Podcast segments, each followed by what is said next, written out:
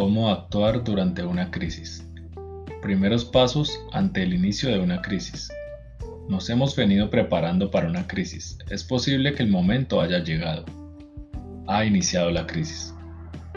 Nos ha llegado la información de una fuente interna desde el Departamento de Operaciones o el área de atención al cliente, dependiendo de lo sucedido, pero cuando el motivo de la crisis está relacionado con los clientes, Normalmente son ellos mismos los que nos comunican a través del personal de atención al cliente o ahora más frecuentemente a través de las redes sociales.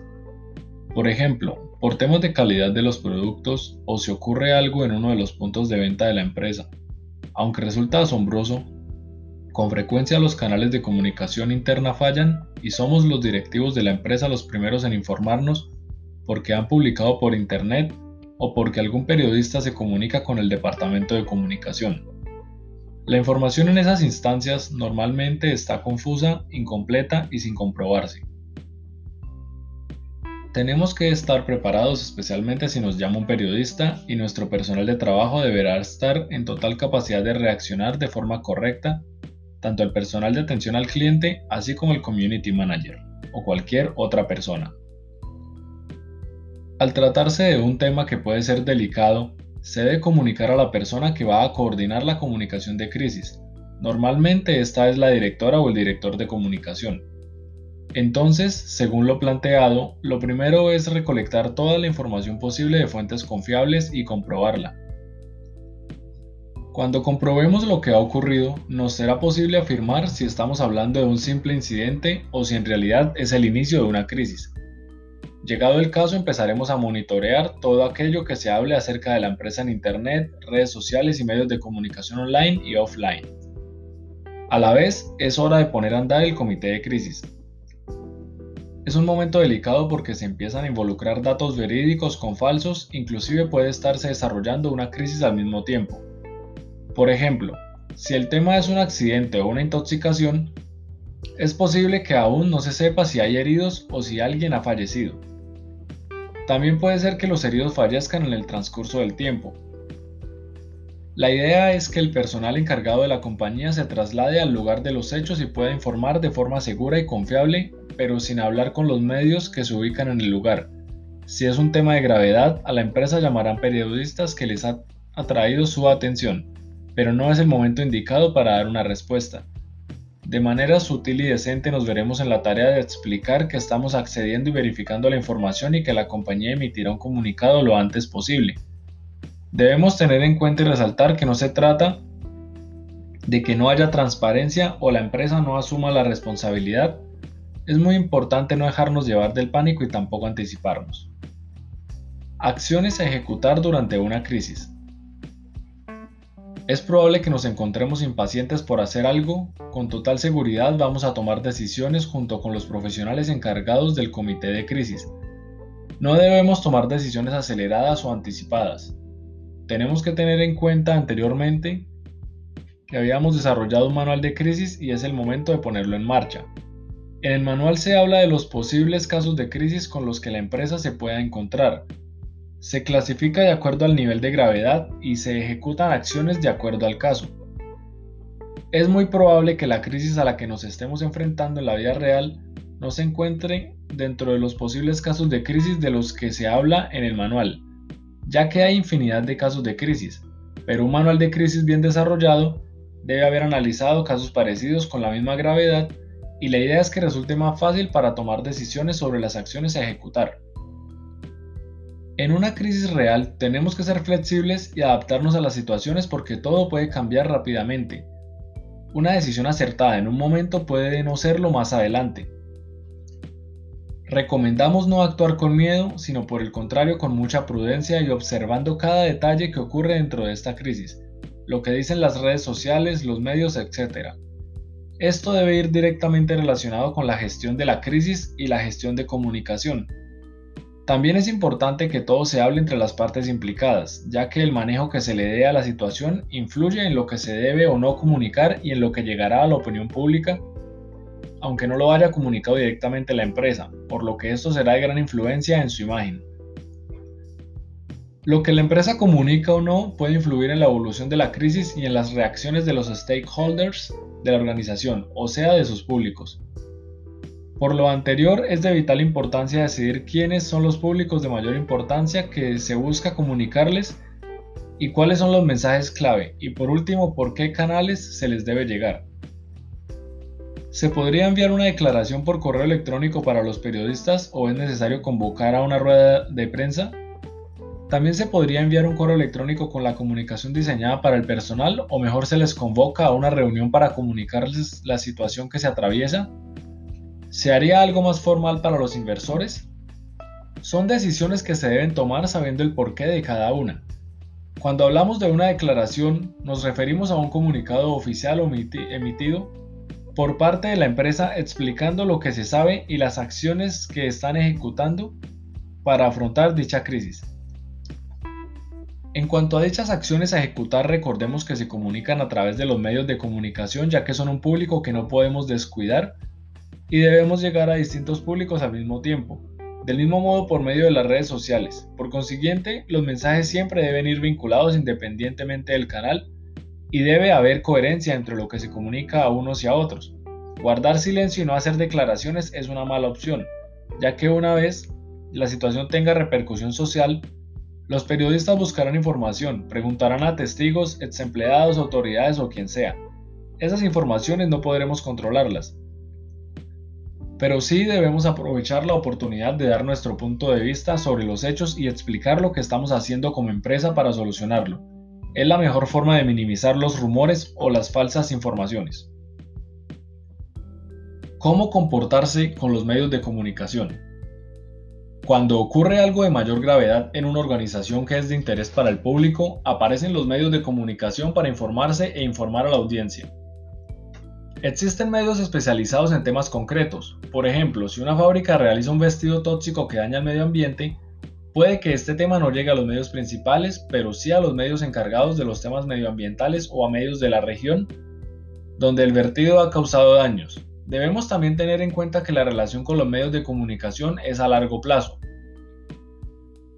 Si en el día a día el responsable de comunicaciones de la empresa no tiene un vínculo cercano con los periodistas, si no está, si no está disponible cuando ellos le solicitan información, si contesta mal o no responde cuando le buscan, será mucho más difícil que en medio de una crisis las, las relaciones mejoren. Pero, por el contrario, si hay un trato amable y de mutua colaboración, es probable que cuando el, al periodista se le notifique sobre un asunto, Contacte a la persona a cargo de las comunicaciones para corroborar la información antes de publicar algo. Se le brindará más espacio a la compañía e incluso puede que sea más neutral a la hora de buscar culpables. Esto no quiere decir que haya un trato preferencial por parte del periodista, en absoluto se trata de confianza mutua. Una empresa transparente que ha demostrado en el pasado no tener nada que ocultar genera más confianza en lo que dice que una organización que se esconde o que normalmente se expresa con poca claridad. Sobre los medios es importante conocerlos, saber cómo enfocan los temas y qué necesidades tienen. Un medio online puede publicar lo que enviemos en cuestión de segundos, tienen esa inmediatez. Especialmente la televisión y la radio pues necesitan información actualizada y transmitirla lo antes posible. A menos de que se trate de una verdadera catástrofe que interrumpa cualquier programa en radio o televisión que estuviese siendo emitido, estas informaciones se reservan para las secciones informativas o de actualidad que tienen sus horarios establecidos. Además van a preferir tener directamente las declaraciones de la empresa emitidas por un vocero de esta para contar con su voz en el caso de la radio y su imagen en el caso de la televisión. Vale la pena aclarar esto porque en las organizaciones el personal de comunicación en ocasiones puede ejercer de portavoz o vocero y otras no. Y si no lo es, por lo general es quien habla con los medios o comunique los mensajes clave sin necesidad de salir hablando en radio o televisión. Los medios impresos requieren de más tiempo para preparar sus comunicados y llegar a sus audiencias. Esto, en el caso de una crisis, podría ser complicado porque puede que la información que hayamos entregado a un medio impreso a las 6 de la tarde cuando sea publicada al día siguiente ya sea una noticia obsoleta. En resumen, para relacionarnos con los medios en estos casos, primero, solo deben hablar los con los periodistas las personas autorizadas y en total capacidad para hacerlo. Segundo, el personal de la compañía que hable con los medios debe haber recibido capacitación de portavoces, incluso si no están ejerciendo como este. Tercero, deben tener claridad en el mensaje a emitir a los periodistas. Cuarto, nosotros hacemos nuestro trabajo, que es el de proteger a nuestra empresa, y ellos hacen el suyo, que es conseguir toda la información posible. Debemos comprenderles, respetarles y facilitarles su trabajo, pero sin, sin que pierdan de vista nuestro objetivo. Quinto, facilitarles el trabajo no significa ceder en todo. Si el portavoz o personal encargado no está lo suficientemente preparado o se trata de una situación que pueda afectar a la empresa, lo más conveniente es que no aparezca la imagen del director general hablando en los medios de comunicación. Debemos tener en cuenta los pros y los contras. Sexto, el lenguaje empleado por el portavoz y la información que se entrega a los periodistas debe estar adaptada a ellos. Si es un medio especializado se debe emplear un lenguaje más profesional, pero si es un medio general, el lenguaje empleado deberá ser más simple y sencillo. Por último, aunque a veces no nos guste lo que publican los medios, debemos tener en cuenta normalmente ellos no son los culpables de lo que le sucede a la empresa. Les contaré algo que nos pasó hace años. Como asesores externos tuvimos que gestionar una situación de la que teníamos información no muy precisa y que si se llevaba mal podía resultar en una grave crisis. Una mujer decía que había encontrado un ratón muerto en un empaque de papas fritas. Se había comunicado con la empresa. En atención al cliente no le habían hecho caso. Después de insistir, finalmente le mandaron una caja con varios paquetes de distintos tipos de aperitivos a modo de compensación, pero ningún personal de la compañía se había puesto en contacto para pedir disculpas o explicar lo que había sucedido, y ni siquiera habían recogido el supuesto ratón. Pasadas varias semanas esperando que la empresa hiciera algo al respecto, la mujer que decía tener el ratón guardado en una bolsa en el congelador estaba muy indignada por el trato recibido, así que avisó a la compañía de que iba a contarlo a un programa de televisión. No llegamos a saber si era cierto o no porque logramos actuar a tiempo. Es bastante probable que lo fuera porque la mujer nunca pidió una compensación económica a cambio, por lo que no buscaba dinero. No fue directamente a la televisión por lo que tampoco buscaba fama, y se comprobaron las llamadas y los pasos que dijo que había hecho. La empresa seguramente tuvo un fallo en la cadena de producción que dio lugar a que ese ratón terminara ahí. La compañía falló al gestionar esto porque desde la primera llamada de atención al cliente el tema debió haberse enviado a un superior y alguien tenía que haber ido a recoger el ratón, comprobar cómo había terminado ahí, pedir disculpas y compensar a la mujer. Pero de ninguna manera ignorar el tema sin comprobarlo y dejar sin recoger la supuesta prueba. Si el tema hubiera llegado a los medios de comunicación, habría sido un desastre para la compañía, fuera este cierto o no. Reparar el daño sería muy difícil y recuperar la confianza de los clientes resultaría complicado y costoso. Además era un tema suficientemente morboso como para salir en todos los medios de comunicación y un comunicado desmintiendo no sirve de nada porque es lo que se espera en un caso así y no tiene demasiada credibilidad sin pruebas. En este caso logramos que no llegara a los medios pero si hubiera pasado, de quién sería la culpa de los periodistas que publicaron la noticia o de la empresa. La comunicación con públicos externos. ¿Te has detenido a pensar cuáles son los públicos externos de tu empresa? Son muchos los profesionales que piensan solo en los clientes y está bien, los clientes son importantes siempre y cuando una empresa no venda y se hunda, pero no son los únicos. Para que una empresa funcione también se necesitan proveedores de materia prima o de piezas con las que elaborar los productos. Por ejemplo, debido a la crisis del coronavirus, las fábricas en China cerraron durante semanas. Muchas empresas, especialmente de tecnología, se vieron afectadas, sufriendo un enorme retraso en recibir las piezas de producción para sus productos. Varios profesionales de algunas empresas en esta situación nos dijeron que intentaron trabajar con proveedores europeos, pero la diferencia de precio era demasiada. La capacidad de producción en ocasiones fue limitada y en ocasiones eran piezas tan específicas que tardaron demasiado en producirse. Los proveedores pueden cambiar o podemos tener varios proveedores para un mismo producto o servicio. De hecho, con el problema de China que comentaba, se demostró que era algo más que conveniente. Podemos confiar en los proveedores cuando nos ofrecen un buen servicio, mejores condiciones o precios, pues son un bien muy preciado que hay que cuidar. Así que no nos olvidemos de este otro público externo al vernos inmersos en una crisis. Desde luego los accionistas o los inversores también son fundamentales para la supervivencia de la compañía y se les debe rendir cuentas. Algunas personas los clasifican como públicos mixtos porque no son públicos totalmente externos ni tampoco internos, pero la forma de clasificarlos no nos debe importar ahora mismo, lo fundamental es mantenerlos informados de lo que está sucediendo de la manera adecuada. El caso de las empresas que cotizan en bolsa es especial y funcionan con condiciones concretas. Y la mayoría de las empresas también tienen un trato continuo con las administraciones públicas, ya sean locales, regionales, nacionales o internacionales. Hay sectores muy legislados como los laboratorios farmacéuticos, pero incluso los que no lo están, sobre todo en casos de crisis, tendrán que interactuar con las autoridades. Puede que haya muchos más públicos externos dependiendo de la actividad que realice una organización y del motivo de la crisis, como los sindicatos de los trabajadores, ONGs, asociaciones sectoriales, posibles socios de la empresa, etc. En un manual de crisis ya debe aparecer ese mapa de públicos que incluye los stakeholders externos y en función del tipo de crisis o de la gravedad serán prioritarios unos u otros. Esta clasificación es importante porque en los momentos críticos los recursos son limitados y hay que darle prioridad a quien se contacte e informa primero y la manera más adecuada de hacerlo. Hay pasos que son evidentes. Si las autoridades solicitan información, tendrá que ser una prioridad. Pero por ejemplo, imagina que tenemos pendiente un gran pedido con un cliente. Hemos tenido un grave problema en la fábrica principal y no nos queda otro remedio que incumplir el contrato porque no vamos a poder producirlo y entregarlo según el acuerdo. Necesitamos asesoramiento legal para saber las posibles consecuencias del incumplimiento del contrato y la empresa tendrá que negociar con él, pero el cliente tiene que ser informado lo antes posible de manera oficial para evitar mayores consecuencias. No olvidemos que gran parte de los públicos, tanto externos como internos, también recibirán la información a través de los medios de comunicación o de Internet, y la mayoría de ellos no deberían enterarse así.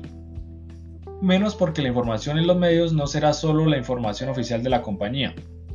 Incluirá otras informaciones que pueden perjudicar la imagen ante los stakeholders. Es mejor que la primera información venga directamente de la empresa, Además, se tiene que adaptar la información que se proporciona a los distintos públicos porque a los sindicatos no les interesa lo mismo que a los clientes. Los mensajes que se transmiten a distintos públicos no deben ser iguales pero sí coherentes. Por último, hay que tener en cuenta que cualquier información que se transmita a esos públicos por medio de una carta, email u otro soporte puede filtrarse a los medios de comunicación. Siempre hay que tener cuidado con lo que se comunica. Comunicación con públicos internos. ¿Saben lo frustrante y triste que es enterarse de algo de suma importancia de la propia empresa a través de los medios de comunicación? ¿O que llame un amigo o un familiar para preguntar sobre lo que pasó en la empresa y uno no saber nada? Eso lo hace sentir a uno muy poco valorado, que la empresa en la que uno está más horas a menudo que en la propia casa no se tome la molestia de informar a su equipo de lo que está pasando. Por consiguiente hay que tener a los empleados entre las prioridades. Los profesionales que forman parte de la compañía desde la directiva más veterana hasta la practicante que se acaba de vincular a la empresa. Son parte del equipo, merecen saber qué está pasando y no enterarse por información de terceros, sino directamente por la propia empresa. Así se evitan rumores y malentendidos, porque cuando falta información siempre hay alguien que la inventa o adorna. Sin embargo, si los empleados, al igual que otros públicos relevantes, reciben una información clara y transparente, no necesitan especular o imaginar, esto además es fundamental si la empresa quiere mantener el talento y fidelizar a sus empleados. Respecto a este tipo de público hay que tener en cuenta varios factores. Lo primero es coordinar muy bien cuándo se les informa y cuándo se les facilita la información a los públicos externos. Los empleados deberían saberlo antes, pero debe pasar muy poco tiempo entre uno y otro. Si no, la información que se envía internamente puede filtrarse a terceros y esto nos lleva a una segunda advertencia. No se trata de desconfiar de nadie, pero hay que ir con cuidado.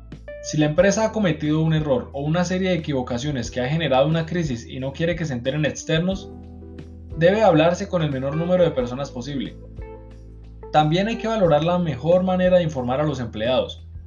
¿Cuáles serán los mensajes y el canal elegido? Ver si es el momento de reunirlos personalmente a todos para informar o si no es factible habría que organizar una videoconferencia. O puede que al principio la información pueda ser confusa y sea mejor informar por correo si la mayoría de empleados tiene acceso a un correo electrónico corporativo. Más adelante, cuando se tengan más detalles sobre la situación de crisis, se les puede citar por videoconferencia para dar más explicaciones. También es bueno dar opción a todos los miembros del equipo para que realicen preguntas. Una crisis puede crear mucha incertidumbre y hay que mostrarse abierto en la medida en que se pueda. Es necesario recordarles a todos desde la primera comunicación sobre el tema que no deben bajo ningún motivo dar información interna a personas externas ni hablar con los medios de comunicación. Si estos les contactan, el personal debe tener claro qué contacto de la empresa comunicar con los periodistas. En este caso existen departamentos especializados que están más en contacto con los públicos externos como atención al cliente, recepción, las personas encargadas de contestar el teléfono o las que están en los puntos de venta. Todos estos empleados deben tener aún más claro que ellos no pueden ejercer como representantes de la empresa, no pueden hablar de manera personal ni deben dar opiniones, porque la empresa comunica con hechos, no con opiniones. Y deben saber cuál es el protocolo a seguir si les preguntan o contactan, a quién redirigir el tema, cómo informar, etc. Nunca debemos olvidar que los empleados son embajadores de marca para lo bueno y lo malo.